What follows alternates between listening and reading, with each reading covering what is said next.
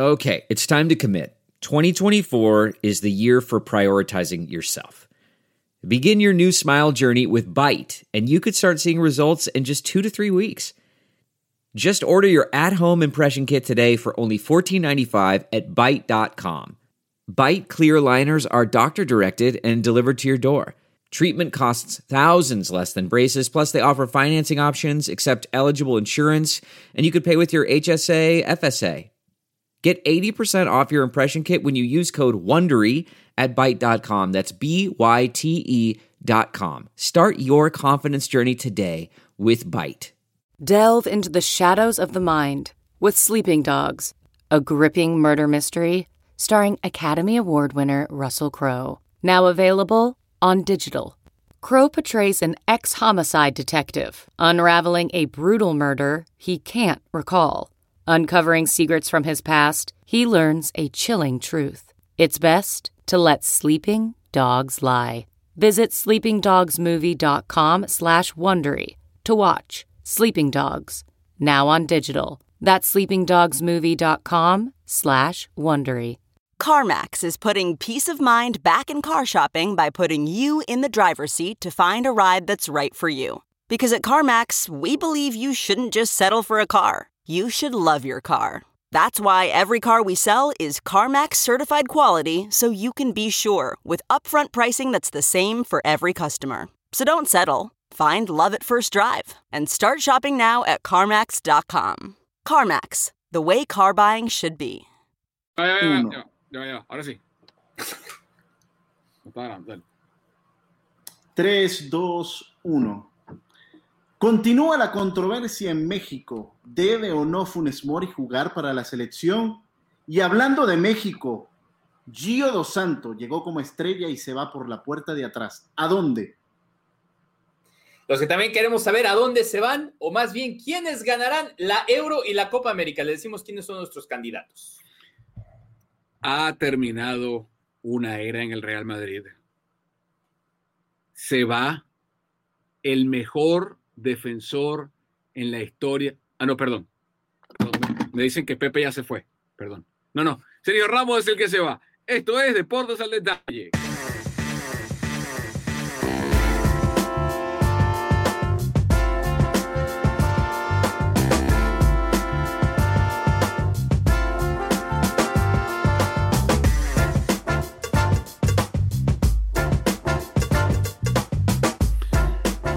Buenos días, buenas tardes o buenas noches, depende de la parte del mundo donde se encuentren y a la hora que están escuchando este podcast. Deportes al detalle, episodio 38. Episodio 38. Pedro anda, me hubiesen dicho, están todos vestidos de azul menos yo. ¿Por qué no me dijeron? No, no sé por qué Pedro no te pasó el memo. Sí, es que estamos de este color porque quiero estar a su lado. Ah, Uh. trups. Bueno, así terminamos esta edición de Deportes al Detalle. Y se despide, y se despide Pedro Andrade. Gracias por habernos acompañado, Pedro, en estos 38 capítulos. Te deseamos éxito en todas tus próximas aventuras, Pedro. Muchas gracias por habernos acompañado. Bueno, vamos, Pedro va a decidir esta semana con qué empezamos. Si con Sergio Ramos, si con Gio Santos y Funes Mori o con la Euro. Elige, Pedro. Eh, yo creo que la noticia que le está dando vuelta al mundo es Sergio Ramos. Ok. Comenzamos por el final. Comenzamos con Sergio Ramos acá en Deportes al Detalle.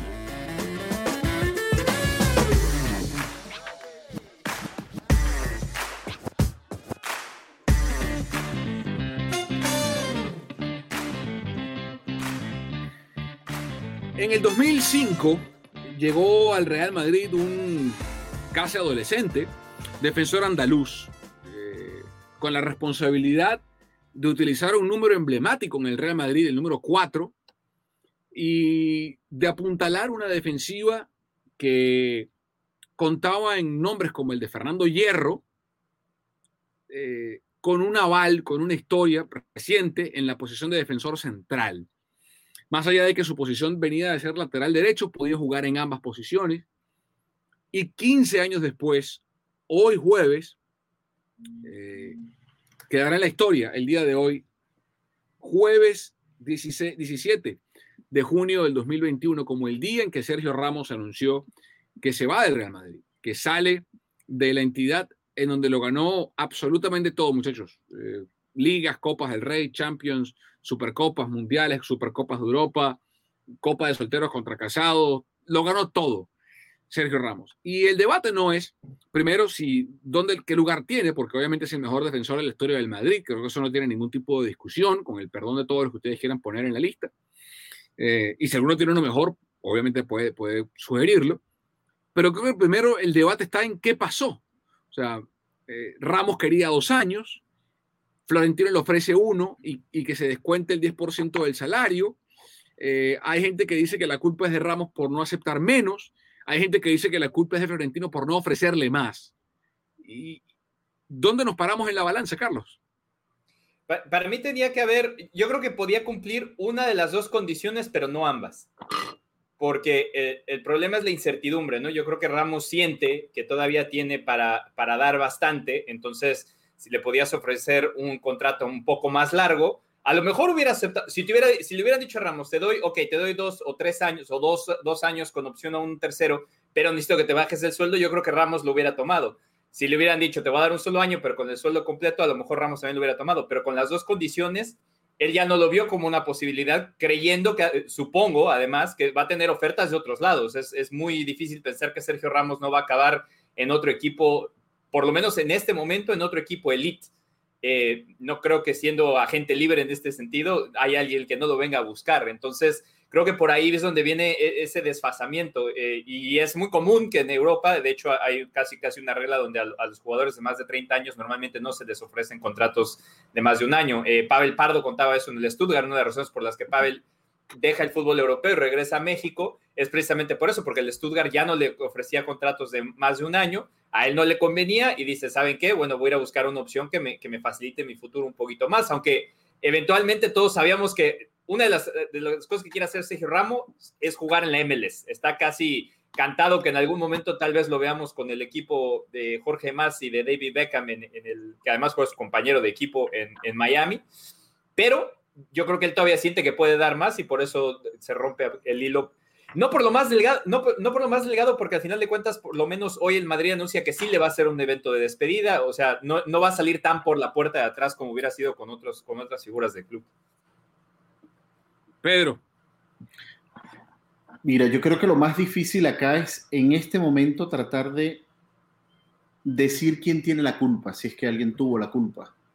Eh, por una parte, yo entiendo también la posición de Florentino Pérez porque venimos de un de un episodio mundial que nadie esperaba, que es la pandemia, que nos ha afectado en muchos aspectos. Y económicamente, obviamente, los equipos han sufrido grandes pérdidas.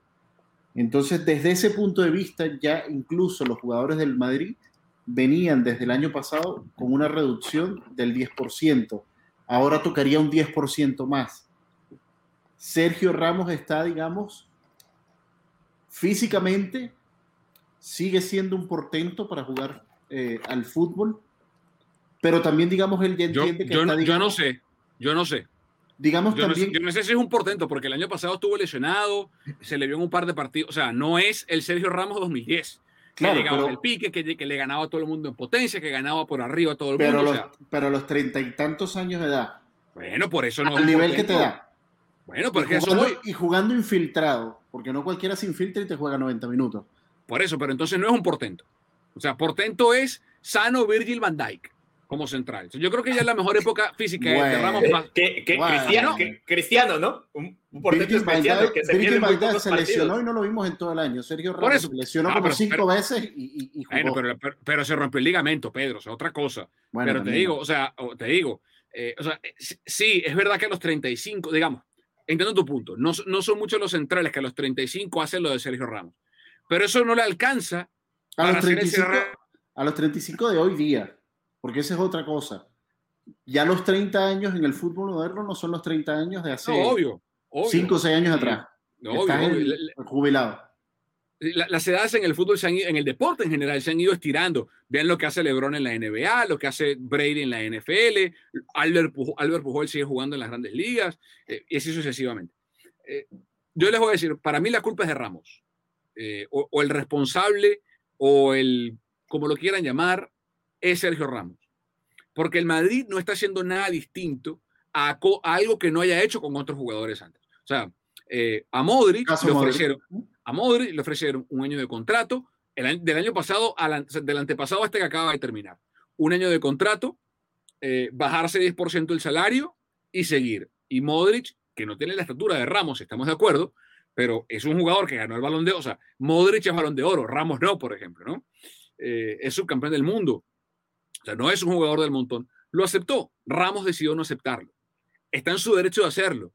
Pero creo yo, sin, sin saber si hay algún episodio escondido del cual desconocemos, Carlos, pero siento yo que yo no soy madridista y aquí me estoy sacando de la ecuación porque soy culé, pero me estoy tratando de poner en los zapatos de los madridistas y siento que están dolidos con Ramos porque sienten que, Ramos ha podido hacer el sacrificio o aceptar el, el trato de un año rebajándose el 10% del sueldo por varios motivos. Primero, se está yendo Ramos en blanco. ¿A qué me refiero? Se está yendo del, equipo sin ganar nada el año pasado. Y eso deja un mal sabor de boca. Pero más importante, y eso no, eso no quita lo que ha hecho Ramos en el equipo, porque por algo empecé diciendo que es el mejor defensor y para mí uno de los cinco o diez mejores jugadores en la historia del Madrid, con Cristiano, con De Stefano, con Raúl. Ahí arriba está Ramos, ¿no? Con Butragueño, con Hugo Sánchez, ahí está, ahí está Sergio Ramos, con Casillas. Eh, por sobre todas las cosas, yo creo que Ramos, y de nuevo, sin saber todos los antecedentes, se debía a sí mismo y le debía al Real Madrid afición despedirse en el Bernabéu con gente en la tribuna eh, y él paseándose por Europa y por España con este nuevo proyecto de Ancelotti, sobre todo en el Bernabéu, que tiene un año y medio cerrado por la pandemia y que Dios mediante se va a abrir pronto en España. Eso a mí, eh, de nuevo, me pongo, o sea, me, imagino que si hubiese ido Messi, por ejemplo, yo que soy el Barça, que se hubiese, o, o, Carles Puyol, si estuviese activo, y que se hubiese ido en estas condiciones, sin ganar nada, sin gente en el Camp Nou, y no, vale, así no. O sea, así no. Báncate un año, y, y, si estás, y si tú crees que te mereces dos, gánate el segundo en la cancha y te van a dar otro año más. En, el caso, en el caso de Puyol, así se lo hicieron, ¿no? Puyol, no, Puyol, o sea, yo de los del Barcelona, por ejemplo, que salieron por la puerta grande, Xavi, Iniesta, los demás, ninguno. y, y, acá, obviamente, lo, lo, que tú dices es, es, es, una decisión que toma, que toma Sergio Ramos. Y, y sí, yo creo que como aficionado, aficionado al Madrid, sí, sí les hubiera gustado ver a Ramos en el Bernabéu eh, como, como, una gira de despedida, ¿no? O sea, como que, bueno, este es el último año, pero ya después eh, no sé qué va a pasar, o, dice de una vez voy a firmar este y no vuelvo a firmar. Y, eso, y eso sí puede dejar, eh, además porque sale de la nada, ¿no? Sale a media Eurocopa, o sea, hay, hay, muchas cosas pasando ahorita como para que... Sin ser convocado se, de la selección, además. Se, sea... pierda, se, se, se, pierde entre, se pierde entre todo lo que está pasando, ¿no? Y, y creo que eso, eso es lo que sí genera como cierta... Eh, des, un, que, una, un mal, un mal, una mala sensación. Que de hecho, además, la rueda de prensa que va a tener, esto lo estamos grabando el miércoles, él va a tener una rueda de prensa el jueves con el Real Madrid, ya la modificaron, ya la cambiaron de horario, porque va a coincidir exactamente también con la rueda de prensa de España en la Eurocopa. Claro. Entonces es como para no dejarlo aún más como desapercibido o por allí tras papeles. Sí, a mí, a mí me da mucha lástima, me da mucha lástima cómo termina todo, por todas las partes involucradas, me da lástima por Ramos, primero que nada, porque estoy seguro que él no se quiere ir. Eh, y, y, estoy seguro que en esa rueda de prensa, como decía Pedro, este episodio sale el jueves, pero lo estamos grabando el miércoles. Estoy seguro que Ramos va a llorar, que su señora va a llorar, que, bueno, no sé si Florentino va a llorar, pero estoy seguro que va a ser muy emotiva porque eh, el jugador no quiere irse. De hecho, estaba negociando para quedarse más tiempo en el club, ¿no? Uh -huh. eh, ya por ahí me parece un, un escenario triste, porque el jugador no se quiere ir. Y además que lo manifestó, lo manifestó abiertamente en el documental que hace poco eh, estrenó, si no me equivoco, creo que, se, que, que fue por Amazon, eh, donde él no daba todavía luces de su futuro, pero sí manifestaba. Obviamente, Ramos es madridista de corazón, o sea, realmente Ramos es el Real Madrid en persona. Es muchas cosas, no es solo sí. un jugador, es muchas cosas lo que representa. Sí, sí, y, y, y creo que eso es lo más fuerte, o sea, el separar no, esa imagen de sin Ramos duda. sin Madrid, Madrid sin Ramos. Sin duda, pero sin duda, sin duda.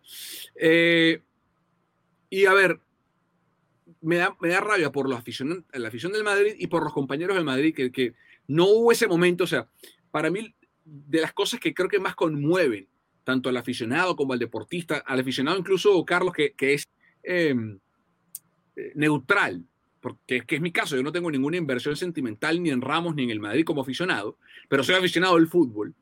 A mí me hubiese gustado, incluso como, como aficionado del club rival del Madrid, a mí me hubiese gustado ver a Ramos despedirse en el Bernabéu.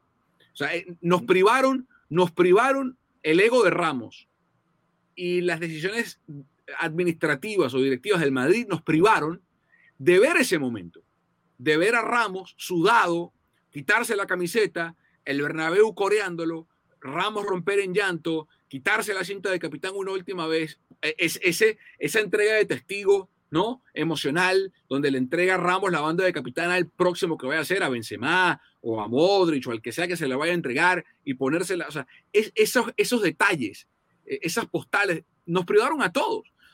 Eh, y, a mí me da, en serio, me da mucha lástima, porque no, no debería ser.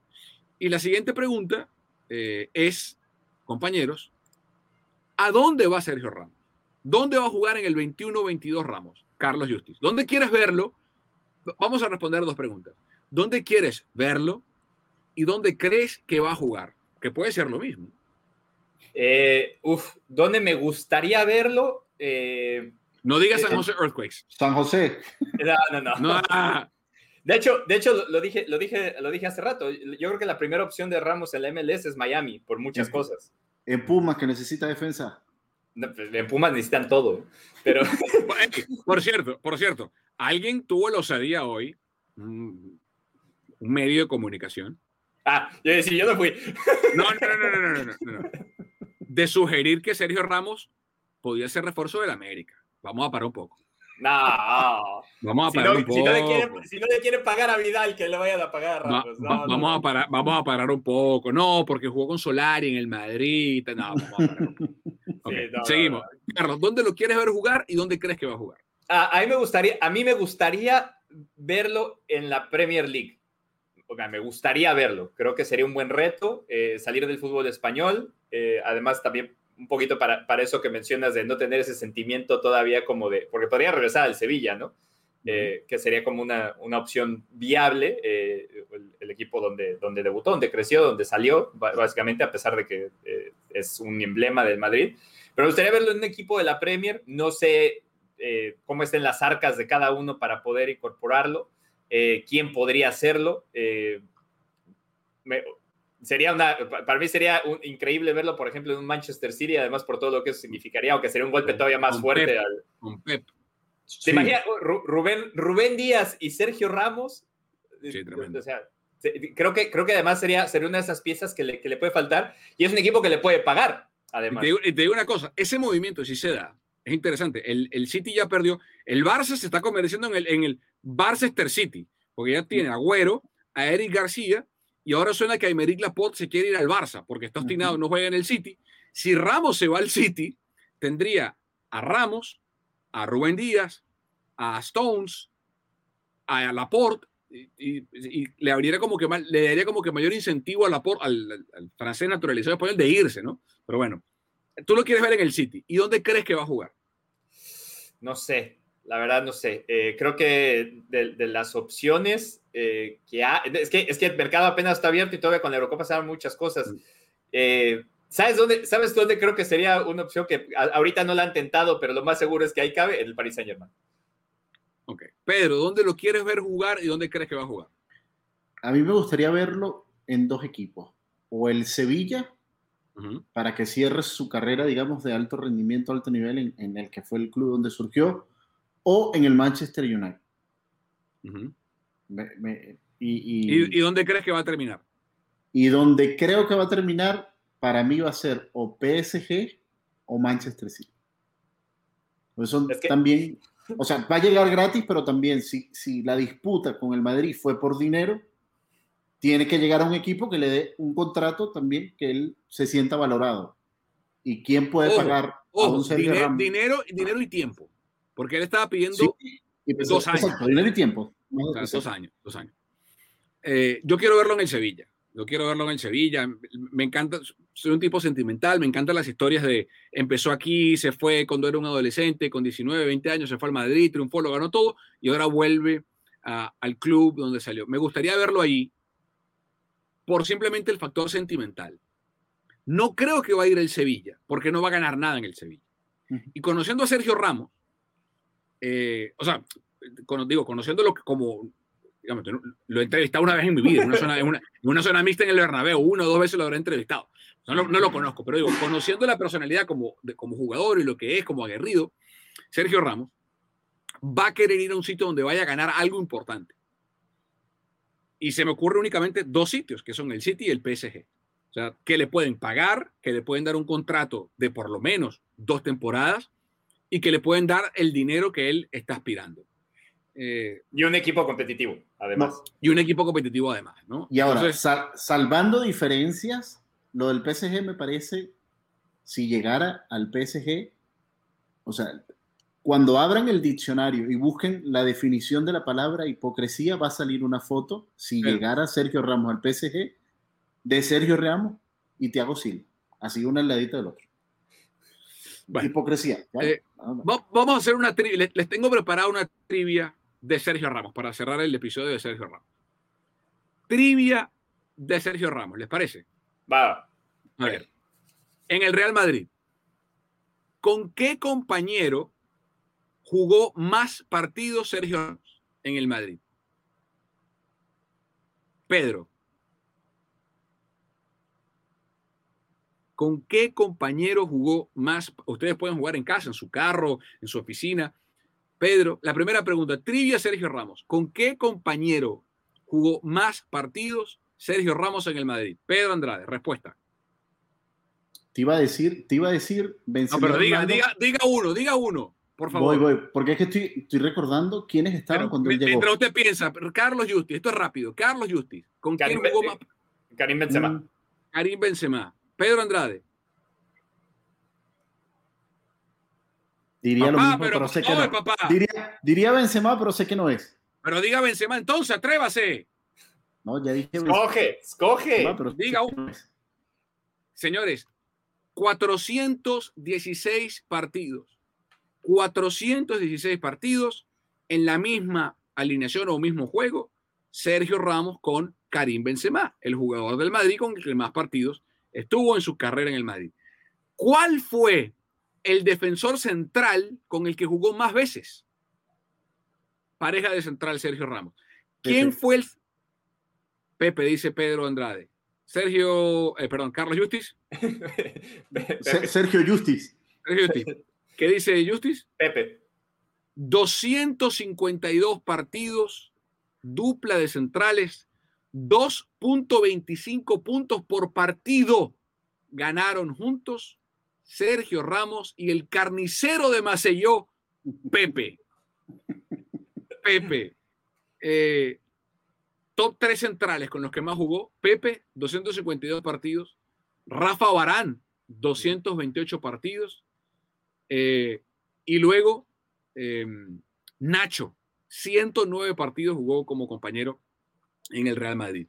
Eh, es una leyenda, es un tipo extraordinario, eh, el mejor defensor de la historia del Madrid. Se va Sergio Ramos. Cerramos, cerramos, cerramos este eh, punto del podcast para hablar, haciendo transición, nos vamos del Madrid a Europa para hablar de lo que hemos visto hasta ahora, haciendo un corte de cuentas hoy miércoles 17, estamos grabando el miércoles, de lo que hemos visto hasta ahora acá en Deportes al Detalle.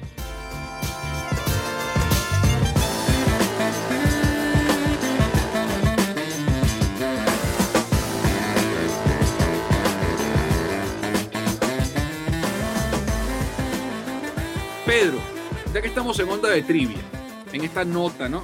de, de trivia, ¿qué pasó el 18 de septiembre del 2018? Tiempo. Esto es lo bonito de, de Google, pero no va a hacer trampa. No, no, no, no, no, no, hagas trampa, no, hagas trampa. No hacer trampa. Mira, no estoy haciendo trampa. Charlie, ¿tienes, idea, ¿tienes idea de qué pasó el 18 de septiembre de 2018? Eh, No, no me acuerdo. Ahorita sale con una rueda de prensa. Dijo- dijo- no, dijo, es que dijo septiembre. 18, 10 de septiembre de 2018. 10 de septiembre de 2018. El 10 de septiembre del 2018, por la UEFA Nations League, Italia perdió su último partido oficial.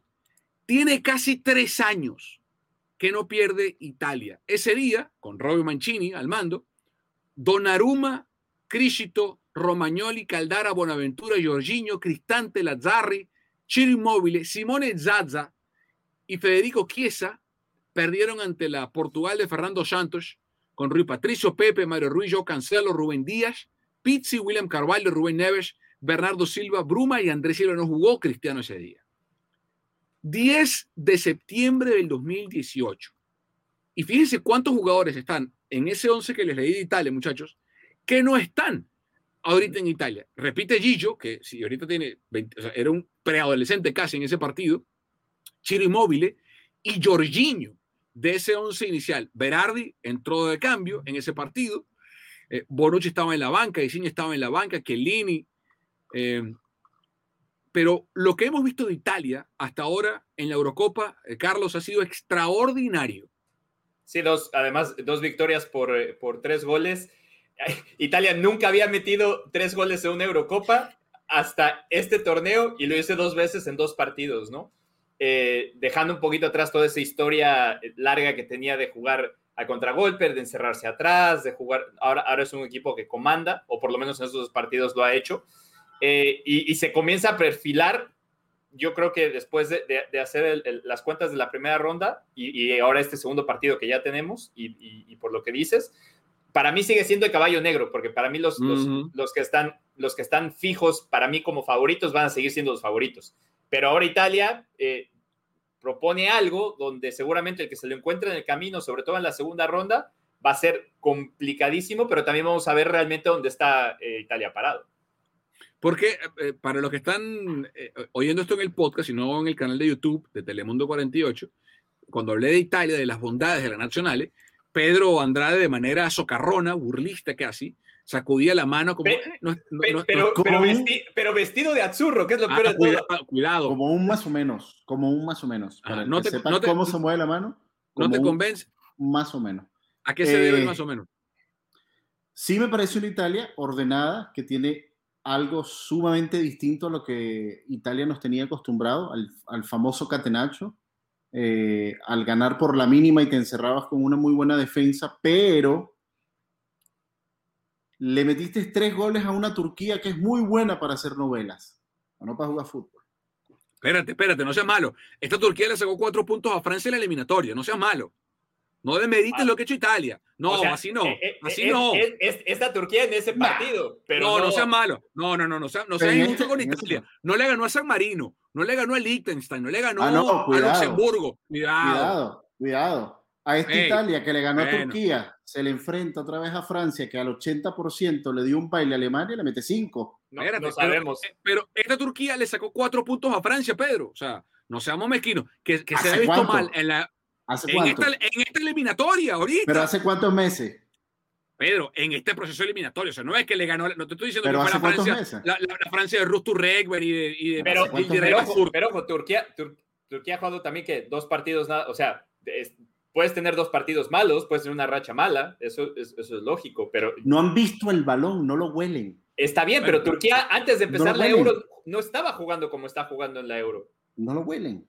No, no, no, pero- hay una co- Pero, chévere. Ahí tienen su caballo negro. Yo no digo que no. Pero para mí Italia se muere después de los octavos. Cuando comience la Eurocopa, Bueno, no, pero no, ¿cómo va, a empezar, cómo va a empezar la Eurocopa con los últimos ocho? O sea, es, es como, no cuando sé. comience la Eurocopa. Ahorita en grupos es más o menos previsible, salvo el grupo de Portugal, Ah, Alemania, Hungría y, y No, pero Francia. una cosa, no, Pedro, o sea, está bien, es tu opinión y se respeta. Y, está bien. Y, y es cierto que Turquía es la selección de la media de edad más, más corta, más joven del torneo, que es una selección que está en, en proceso formativo, eso es cierto. Pero no me hables de Turquía como si fuese, insisto, eh, una, sele- San una- una Marino. selección, San Marino, Malta, Gibraltar, con todo el, el respeto de esas selecciones, que son amateur. O sea, aquí hay tipos que están jugando en ligas top en Europa, que están redescubriendo, o sea, tratando de reinventar a Turquía como selección después de, la, de las cenizas que quedaron de la Copa del 2002. Y Suiza es una selección que, de la que nadie habla, pero siempre se mete en octavos en los mundiales. Octavos, cuartos. En las euros, octavos, cuartos. Y hoy Italia, porque estamos grabando el miércoles, hoy Italia le puso, no Catenacho, porque no fue que le ganó con, con, 11, con 11 tras de la pelota y pelotazo para un delantero, no, le, le amarró, o sea, ni la olió Suiza. Hoy, tic, tac, toma, dame, toca, abre, aquí, allá, toma, recorta, vamos, pin, gol. Venga, se suma un volante, se mete un interior, suma el gol de Locatelli, el primero, aparte que es una delicia de pelota la que le pone Berardi a Locatelli en el uno contra uno, el, nunca se espera Suiza la aparición de Locatelli en el área como un box to box, lo pierde media selección suiza y nosotros, o sea, cuando uno piensa en volantes de contención italianos, no piensa, o sea, ¿cuál, ¿qué volante de contención o volante mixto italiano tiene uno, recuerda uno que pisa el área? De Rossi de pronto, ¿no? digamos, recientemente, Daniele De Rossi, tal vez. Y cuidado, Locatelli hoy metió dos. Uno de un bombazo y el de hoy definió como terminó definiendo de era pequeña. Cuidado con Italia. Cuidado, ¿eh? Mm. Sí, yo, no sé, yo, también lo veo, yo, también lo veo así. Creo que, creo, que está, creo que sí. Te digo, no lo veo como, no, no lo veo precisamente como, como el favorito. Eh, eh, creo que, digo, para mí hay tres favoritas muy marcadas.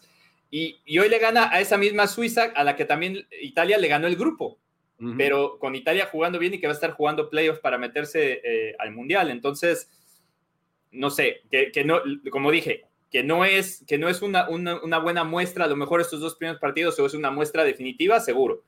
Pero cuando, cuando llega a octavos o, puede entrar a cuartos, si es, si es que pasa ronda octavos, depende de que le toque también y cómo se dé el partido ese día, porque además comparado con euros pasadas, el, el formato de las euros pasadas, eh, cuando tú empezabas con buen ritmo, te ayudaba porque estás todos en, están en el mismo país, o sea, es, el, mismo, es el mismo concepto de, de, un torneo corto en el que tienes pocos traslados. Este no, este no sabes dónde te va a tocar, son 11 ciudades, o sea, hay, hay muchas cosas que, que, lo rodean, pero que también ayuda a Italia que, que ha podido jugar en casa, literalmente. Y eh, que, no hubiera sido algo que pudiera hacer en, en, otras ediciones. Hay dos cosas que hay que tomar en consideración. La lesión de Chiellini en el partido, terminó entrando eh, a Chervi, a Servi por, eh, por el central de la Juventus. Vamos a ver cómo está Chiellini. También está, aparte de Servi, también estaba Bastoni. Y cuidado, ¿eh? Porque Italia está dándole un baile a Turquía y a Suiza. Y vamos a ver qué pasa en el último partido y de aquí en adelante sin Marco Berratti. ¿eh? O sea, sin Marco Berratti. Ahí está Varela, hoy jugaron Varela, Giorginio y Locatelli. Insertando a Berratti ahí, o sea, ¿qué puede hacer la Nacional? Este equipo no permite goles. Eh, ya son, eh, yo hasta perdí, o sea, tenía la cuenta, habían sido 920 minutos, ya son más de 960 minutos seguidos que tiene Italia sin recibir un gol. en y además, y además sin exigir a Donnarumma, porque, o sea, tienes un buen arquero que, podría estarte sacando varias jugadas que no tuvieras una buena defensa y de todas maneras sigue siendo factor, y aquí ni, ni eso. Los últimos dos partidos he estado sentado viendo el juego. El último gol se lo metieron en Italia el 10, el 14 de octubre del 2020, en la Nations League 1-1 contra Holanda. Desde entonces le ganó 4-0 a Estonia, 2-0 a Polonia, 2-0 a Bosnia, 2-0 a Irlanda del Norte, 2-0 a Bulgaria, 2-0 a Lituania, 7-0 a San Marino. Ahí sí, 4-0 a República Checa, 3-0 Turquía y ahora 3-0 a Suiza. Em, ¿Qué otra selección? Hablemos, ya hablamos de las nacionales. ¿A qué se vimos una primera vuelta? Estamos en la segunda vuelta de la fase de grupos de la Eurocopa. Pedro, ¿qué selección te llenó más el ojo y por qué? Hasta ahora. No, desde el mundial anterior, Francia viene siendo para mí, la, o sea, sin duda, salvo una sorpresa mayor, por lejos la selección favorita para llevarse no solo la Eurocopa, sino incluso para mí sigue siendo candidata para el próximo Mundial. Eh, jugaron ante Alemania, los vi demasiado cómodos. A Potba a un ritmo espectacular, comandando los tiempos de, de juego Canté, ya sabemos lo que hace Canté regularmente, cómo aparece en cualquier zona. Mbappé, ni se diga, y ahora con el regreso del gato Benzema, se me hace que es una selección. O sea, es que si no se lleva la Eurocopa, para mí sería sorpresa, la verdad. No veo rival en este momento, en la primera vuelta, que le ponga un freno a Francia. Por mucho orden, Por, por, mucho orden que tú insistas de Italia, etc., no, lo veo. En, en, esta primera vuelta. Hay, hay, ah, dos, no. hay, hay, dos, selecciones para competirle. Yo creo que hay dos selecciones que están para competirle eh, y, y, que no sé qué puede pasar en ese partido. Una es Bélgica. No vayas a decir Portugal porque no. conecto y me voy. No. No. Bélgica, Bélgica e Inglaterra. Por, por, por más que, que, los ingleses nunca ganen, y si, si se llegan a cruzar esta selección inglesa por el momento que vive, con los jugadores que tiene, con un Mason Mount en gran nivel, con Phil Foden en un gran nivel, eh, con el mismo Raheem Sterling, eh, la, Jack Grealish, que ni siquiera lo utilizaron y está en un momento fantástico. Creo que Inglaterra tiene para pelearle a cualquiera, para mí es una de las candidatas, pero el otro es definitivamente Bélgica. Y Bélgica se ha quedado a la orillita en los dos mundiales pasados, en el semis en este y en cuartos en el anterior. Pero tiene un equipo también muy completo. Romelu Lukaku también vive un momento extraordinario. Eh, ha cambiado su se, se, ve más potente. Entonces, yo creo que si hay un equipo que le puede. Y una ventaja que tiene Bélgica sobre Francia creo que está en la defensa y el arquero. Creo que si, en, en, en, ese sentido, Hugo Llorí sufre un poquito menos por todo lo bien que hace Francia cuando tiene la pelota, porque Kanté recupera muchas pelotas en medio, pero si se le acercan al arco a Francia, va a ser más complicado. Y, y aunque Llorí es un muy buen arquero, no es Thibaut Courtois. Y Courtois con esa defensa y con esos jugadores creo que puede hacer la diferencia. Para mí, la otra, las, las, tres favoritas son Francia, obviamente, eh, y como dice Pedro, incluso para el Mundial que sigue, pero Bélgica e Inglaterra están ahí con ellos si Luis Enrique sienta Morata, España puede ganar la Euro. Morata no, Morata no puede jugar más en la Euro. Morata no puede jugar más en la Euro. O sea, Morata... A mí me indigna que les extrañe que Morata falle. A mí eso no, no, no, no, me, no, me, no, me indigna, no me indigna, me indigna que lo pongan. Pero no, la, la, cantidad de mensajes que decían, no puede ser que Morata. O sea, pero es que no puede ser no que falle. O sea, una cosa, es que, una cosa es que falle, porque puedes fallar algunas jugadas. Sí, claro pero que falle las que falla. Eso es lo que no Mira, puede ser. Pero eso es Morata. Ah, Toda la vida ha sido así Morata. Mira, hace. Mete hace goles como, en fuera de juego. Hace como 8, 7, 7, 8 años. Yo hice un ejercicio y ese número no ha cambiado mucho. De cuál es el, porcentaje de efectividad de conversión de goles de los delanteros elite en las ligas elite del mundo.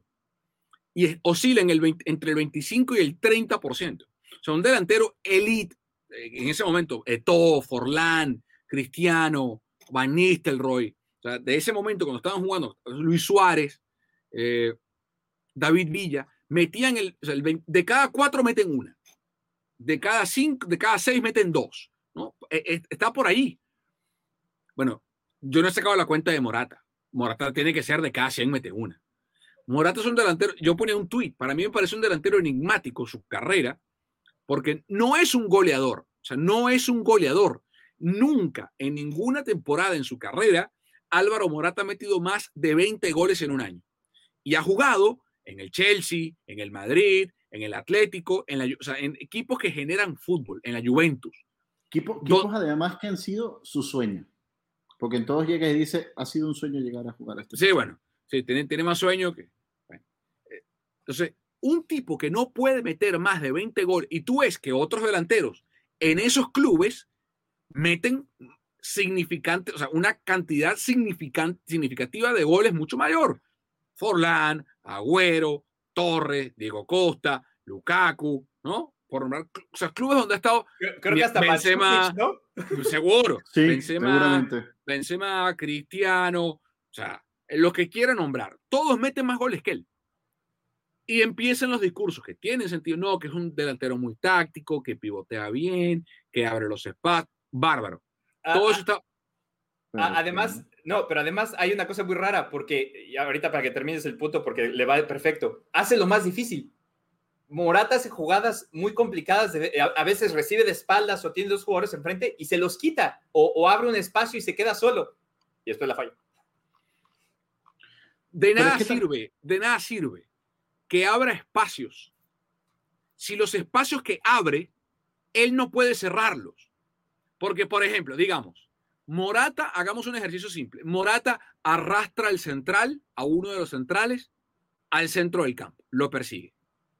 Pivotea, de espalda al arco, recibe, toca una banda, ¿verdad? Y por esa banda viene volando como, como carrilero Marco Llorente, por ejemplo, por la banda derecha. Morata luego de dar esa pelota se tiene que girar y meterse al área a pelear contra el central que sacó o contra el lateral que lo va a cerrar o contra el otro central. ¿De qué me sirvió yo, Luis Enrique, que me haya generado el espacio Morata que me generó si cuando luego necesito que me cierre la jugada la manda a la fila 93? No me sirve de nada. Entonces, Pero también, también hay un problema en las, en la, yo veo también un problema en la selección española que para mí no habían tenido en años y es sin Gerard Moreno, que hizo una temporada espectacular en el Villarreal, pero supongamos que Gerard Moreno no hubiese hecho lo que hizo en el Villarreal. España no tiene ningún delantero en este momento top en ningún lado, eh, ni siquiera en la liga local. En ningún lado. Eso es un gran punto. Eso es un punto extraordinario. Tienes toda la razón. Porque España venía de Raúl, de Morientes, de David Villa, de, Diego Costa, de, de, Fernando Torres, de David Villa y hasta Diego Costa, naturalizado, pero español, Diego Costa. Eso es un punto tremendo. El tema está, Pedro, en que tienen a Gerard Moreno, que con sus 29 eh, años tuvo una temporada extraordinaria en el Villarreal, fue campeón de Europa League, metió 30 goles en la temporada y Luis Enrique decidió darle 15 minutos en vez de al señor Álvaro Morata regalarle 67. Y además que Álvaro Morata venía de estrellarla al poste en un contragolpe brutal en aquel amistoso con Portugal para cerrar el partido y, te vas con la confianza, pero por las nubes. Por las nubes lo que está es el balón. Es preferible que juegue con falso 9, que ponga Oyarzábal o que ponga, no sé, a, Ferran Torres o que ponga a Coque, al que quiera, a Sarabia, que ponga a Damatraoré en una banda y, me, y tira el centro. Eh, cualquier cosa es preferible que juegue con seis volantes. O sea, venimos de ver al City de Pep jugar sin nueve. O no tenía nueve. Entonces, de que se puede jugar sin nueve, se puede. A que no tiene los jugadores de España que, el City. Tiene otros, de otras características. Y Luis Enrique es un genio. O sea, Luis Enrique tácticamente es un tipo brillante. Si Luis Enrique insiste con Morata, España no gana la euro. Si saca Morata, gana la euro. Pero ojo, además, Morata no fue el único que falló. O sea, e, e, España, es, porque, porque a lo, que me refiero es que si España no hubiera generado mucho y hubiera tenido dos o tres, y, Morata es el que se las come, eh, eh, completamente vale la responsabilidad, pero después Sarabia tiene un par, Ferran Torres tiene un par, y todas o, se las pegaban al arquero, el mismo Moreno tuvo, defensa, un par también. Moreno que sacó el portero, increíble. Que, eh, que, viene un poquito entre la suerte del portero, ¿no? que se le encuentra en el, en, cerca del cuerpo, y la mala definición. Pero lo que me refiero es que España generó muchísimo y no nada más pasó por Morat. O sea, obviamente Morat sea los, las críticas más grandes porque tuvo la mayor cantidad de, acciones, pero no fue el único. O sea, hubo un momento que, el dominio era eh, aseriante y 85% de posición. Ni siquiera, tiraban ni, tiraban. Ni siquiera la mayor cantidad. Lo que yo le critico a Morata es que tuvo una de las más fáciles de las más claras. Fáciles, viéndola desde aquí, obviamente. En el campo es otra cosa. Pero, digamos que. Pero, digamos que para él. O sea, porque para eso le pagan. Esa es su profesión. Pero eso es su a mí, sacar, para, mí, para mí sacar un diente es imposible, porque no estudié para eso, no me preparé, no soy odontólogo. Para un odontólogo que lo ha hecho durante 10 años es muy fácil. Para Morata, que tiene años jugando a fútbol, no, o sea, meter un gol es dificilísimo porque no los mete, o sea, no, es, no es que yo opino que no los mete, no, es que tiene más de 10 años en el fútbol elite, porque tiene 28, y nunca ha metido más de 20. Bueno, en la Champions League al Barcelona le metió 3. Está bien. En fuera de juego. Que meta pero le metió 3. No es un delantero elite. Punto. No, es. Así de sencillo. Si, si ni, titular, ni titular, nada, nada. Ni titular para nada. Luis Enrique obviamente lo va a proteger, va, algo va a decir, pero por favor, querido Luis Enrique, que te amo como ídolo culé que eres, que nos sacaste campeón de la Champions, de la Liga de todo, Luis Enrique, Gerard Moreno in, Álvaro Morata out. Ahora, ¿qué pasa, ¿qué pasa si sale Morata, entra Moreno y pasa lo mismo? eh, tendremos, otra tendremos otra discusión. Tendremos otra discusión. pero, porque al final, creo, que, al, final creo que es de ejecución. No, pero es que si pones a los dos, Ferran Torres y Dani Olmo, tuvieron un partido muy bueno los dos.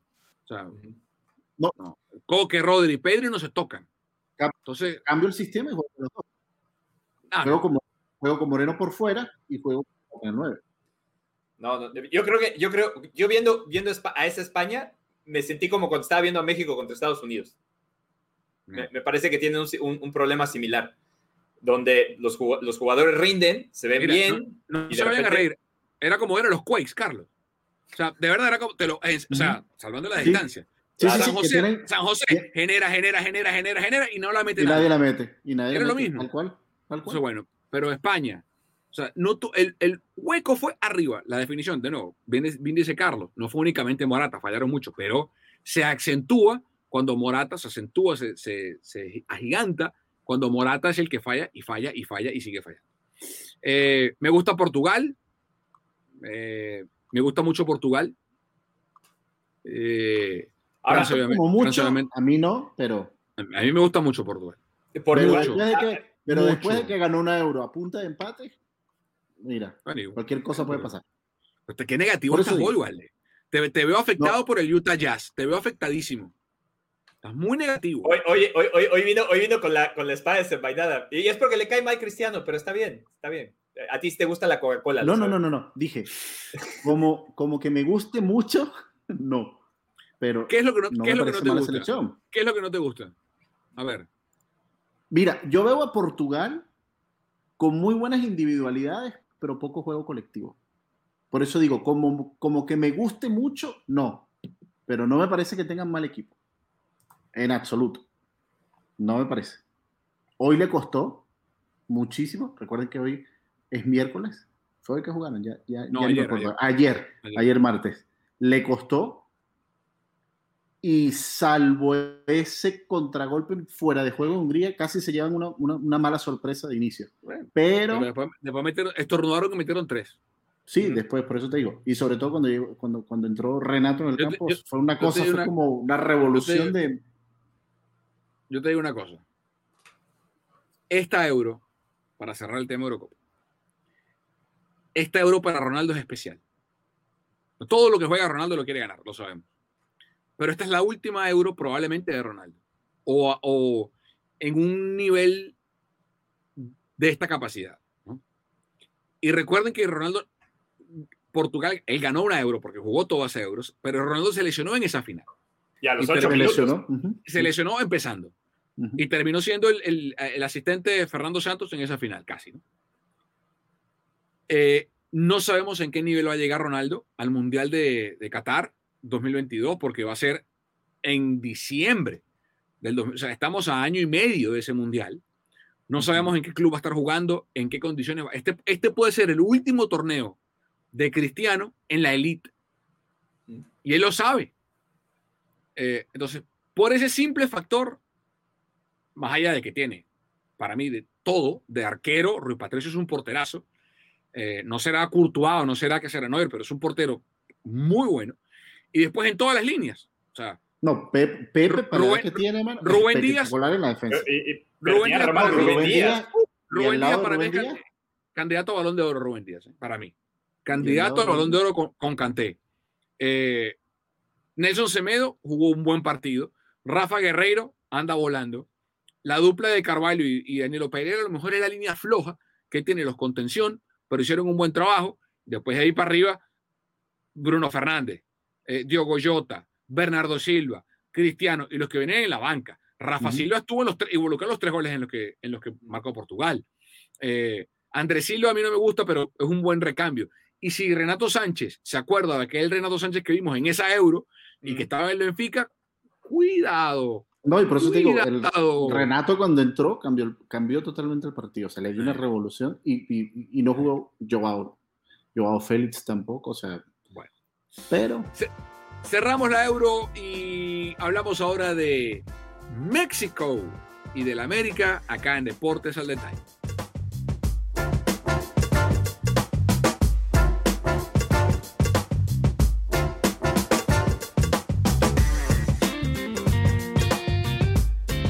Bueno, Gio Santos se va ah, al.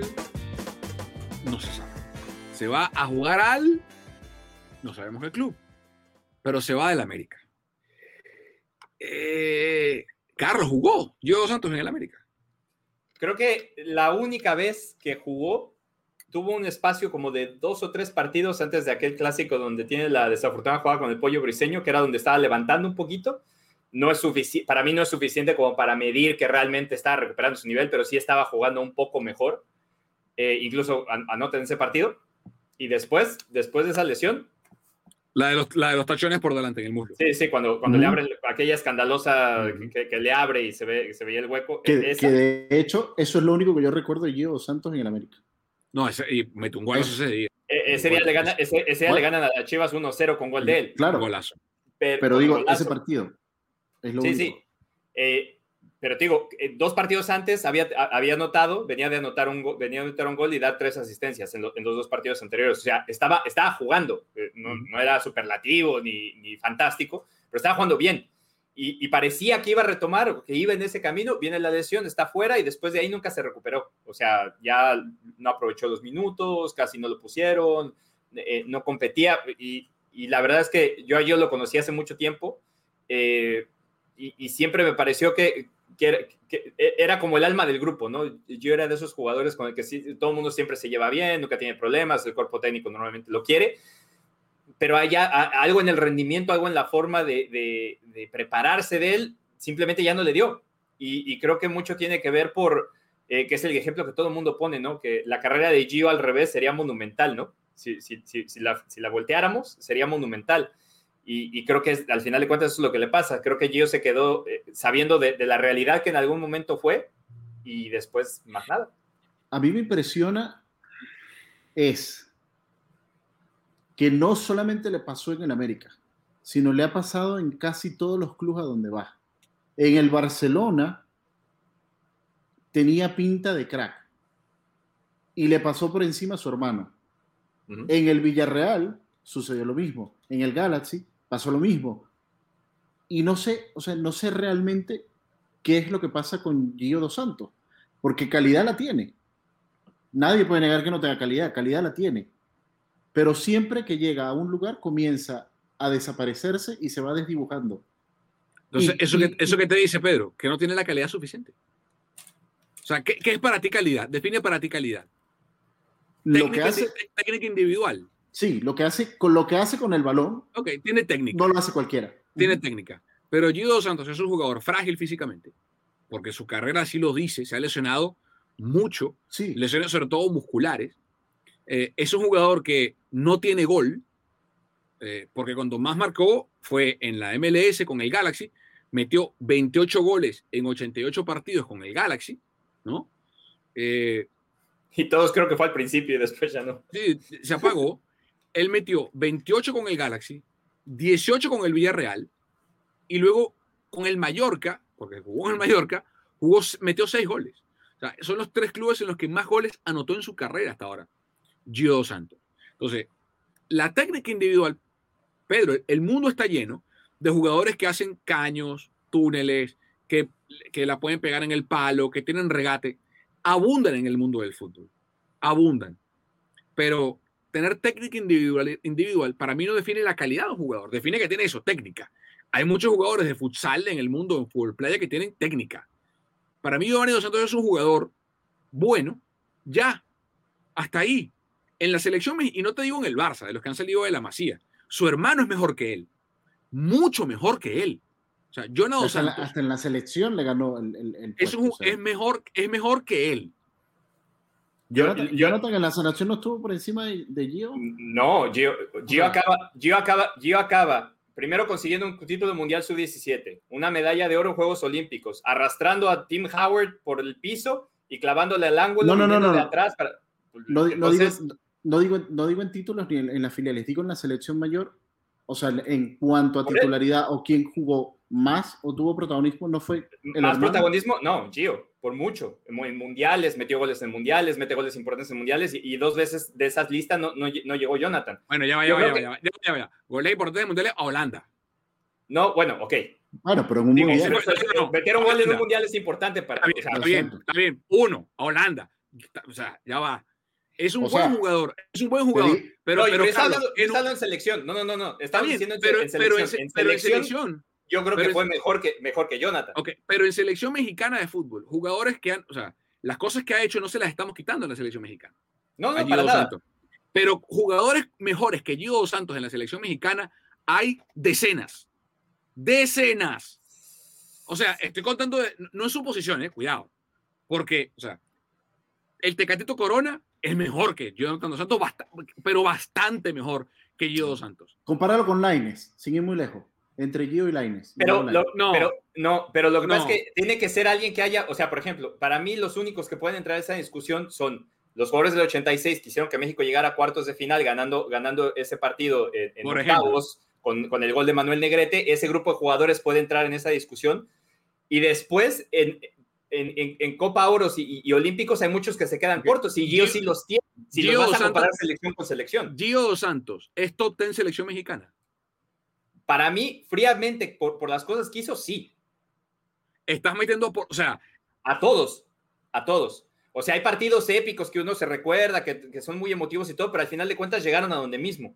O sea, y, y Gio hizo diferencia en algunos partidos que tenía que hacer diferencia. Entonces acaba, y, y- y si lo ves jugar, hacía, jugadas mucho más verticales. O sea, hubo, hubo otras cosas que hicieron que a lo mejor no, se, no, no llegara tan lejos. Pero creo que por, por logros y por lo que significó en selección, sí está dentro de los 10 mejores jugadores de la selección. Dos Santos jugó 107 partidos con el Tri y metió 19 goles. O sea, no es un número pequeño, no es un número corto, no es un número pequeño. Pensando que el máximo goleador tiene 37. Ujú. Exacto. No, no es un número corto. ¿Qué pasa? De esos 19, 10 fueron amistosos. Entonces, ¿no? Eh, de esos 107 partidos, 47 fueron amistosos. Metió un gol en mundiales, el de Holanda, uno, en nueve partidos, eh, seis en Copa Oro, dos en clasificación a Mundial. Entonces, cuando empiezas a ver los números, te das cuenta que hay jugadores que, por ejemplo, Hugo Sánchez, Rafa, para mí el mejor es Rafa Márquez. Rafa discusión. Márquez, number one, ahí arriba. Memo Ochoa, Ujú. Hugo Sánchez. Luis En Gar- selección Luis- no. En selección Hugo, es verdad, pero en la carrera, o sea, estamos hablando de dos cosas, en selección y la carrera, ¿sí? por eso digo, En la selección Gio fue más que Hugo Sánchez, sin Claro. discusión, sin discusión. Luis García, por ejemplo, muy bueno en selección también, pero no con la carrera de ni de Hugo ni de. Eh, ni el, de el- el no, Be- no. el Beto García Aspe, Claudio Suárez, Sí. o sea, Albert- el, el Borrego Torrado, Jorge Campos. También. Está bien, pero, o sea, lo- es, es difícil evaluarlo. Volviendo a la discusión de Gio, en la actualidad, yo no sé quién lo va a contratar. Alguien lo va a Mm. contratar. Algún, al- algún equipo mexicano lo va a contratar porque es Gio Dos Santos, porque va a traer gente al estadio. eh, pero yo creo que las, las tardes de nombres importantes en el escudo para Gio se terminaron. O sea, ni Monterrey, ni Tigres, Ojo, ni. porque. No, no. Pero. eh, No, no, no, pero no es por. eh, eh, ponte, a, ponte a pensar por quién lo puede llevar. O sea, no tiene nada que ver con que tenga el nivel. Yo, no estoy, yo estoy de acuerdo por el, Vasco. O- el Vasco que lo llevó a la selección o, Ah, o- pero o- el pero el No importa, pero lo- no. pero lo conocen y son los equipos que le pueden pagar, le pueden pagar ese salario y que a lo mejor el Vasco se avienta el, se avienta el tiro que dice, bueno, yo puedo recuperar. O sea, no estoy diciendo que sea una buena opción, pero en México no te puede sorprender que Gio Oh, llegue. Nada. O, o, o también lo que puede pasar es que Gio caiga, ponga pie sobre la tierra y entienda que ya no puede cobrar como figura porque no lo es. Que Yo- es mucho yo- más difícil, pero yo eso veo muy complicado. Yo creo que tiene que llegar un equipo que le pueda, va a llegar un equipo que le pueda pagar. Y si juega o no juega, eso es lo de menos. Y el, y el que se va a aventar, y el que se va a aventar ese, ese tiro, como decimos en México, va a ser el entrenador Yo te digo una o, cosa. o- tú- o los directivos. Carlos, si tú eres el Piojo Herrera, que estás en el trabajo más difícil de México hoy en día, nadie tiene un trabajo más difícil en México hoy que el Piojo Herrera. Nadie, los zapatos nadie, a, a- a nadie. Llenar los zapatos del Tuca. Ni Solari en el América, ni Bucetich en Chivas, ni nadie. Nadie. O sea, estoy, de- estoy de acuerdo, pero no creo que tienen la misma presión porque siguen en Monterrey. Está bien, O sea, pero está bien, Carlos. Pero salió estos días un colega criticando al Piojo Herrera en pretemporada porque estaban haciendo juegos recreativos al final de la pretemporada. O sea, o sea, es malo, o sea, es malo, o sea, es malo. O sea, al Piojo le van a buscar todo, todo. Si eres el Piojo, te vas a aventar traerte a Gio de refuerzo. De traer a Florian Tobán, que es un refuerzo de peso para la liga. Te vas a aventar traerte a Gio. ¿Tú te imaginas cómo va a estar el volcán a los dos, tres partidos que Gio no haga nada? Se le van encima. Sí, pero bueno. Pero, pero ojo, por ejemplo, eh, ahorita, Tigres no, ahorita Tigres no ha podido, no ha podido levantar. Pero supongamos, supongamos que Tigres comienza a tener una temporada buena y comienza a jugar, porque además tiene que jugar todos estos torneos, que si la League's Cup, que si se va a meter al Conca Champions, no sé qué. Sí, que tener un plantel vasto. Entonces, si va, si el piojo, el piojo lo que mejor debería hacer es tratar de sacar muchachos de la cantera de Tigres, que creo que Tigres es algo que tiene muy desperdiciado y el Tuca no lo hacía. O sea, yo, para, mí es, para mí es como se debe de hacer pero tampoco sería una locura pensar, bueno, voy a traer otro jugador que, que, yo conozco y que creo que lo puedo recuperar para que me apuntale en cualquier caso que tenga que ir a jugar un torneo X para que Florán Tubán y, y que estén listos para los partidos importantes. Bueno, señores, eh, un rápido sí o no. Eh, ¿Deben convocar a Funes Mori a la selección? Pedro. Sí. Carlos. Sí. Sí, le hace falta un 9. Mientras se recupera Raúl Jiménez y ver qué pasa con Vela y Chicharito. Sí. Y lo siento por Argentina. Funes Mori es el 9 que necesita en este momento Argentina. Y vieron qué rápido aparecieron los papeles de Funes Mori, ya le dieron el visto bueno. ¿No? ¿Qué habrá pasado con Kate Cowot? No sé. Esto fue Deportes al Detalle.